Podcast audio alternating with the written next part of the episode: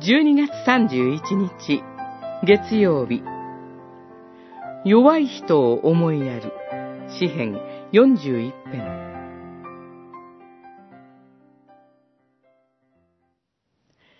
いかに幸いなことでしょう。弱い者に思いやりのある人は、災いの降りかかるとき、主はその人を逃れさせてくださいます。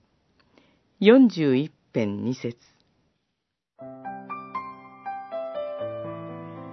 詩人は病と人間関係に苦しみを抱えていました。当時、病の原因は本人の罪にあるとみなされることがありました。そのため、訪ねてくる友人たちは、表向きは見舞いの言葉をかけ、裏では呪いに取り憑かれた、すなわち、神の罰を受けたのだと言います。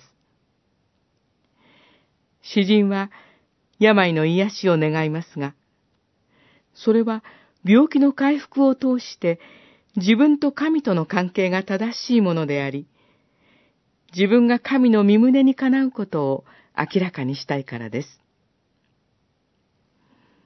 詩人が自らの救いを信じる根拠は、弱い者に思いやりのある人は幸いである、とおっしゃる神の憐れみ深さにあります。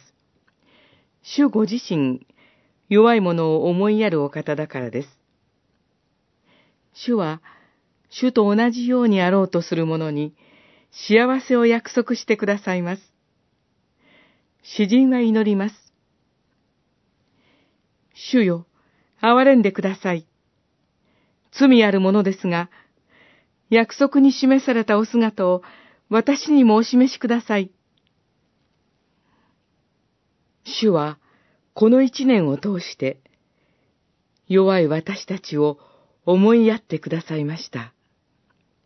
この主により頼み、主に習い、来たる年が弱さに寄り添い、弱い者に思いやりのある人の幸いに預かる年となりますように。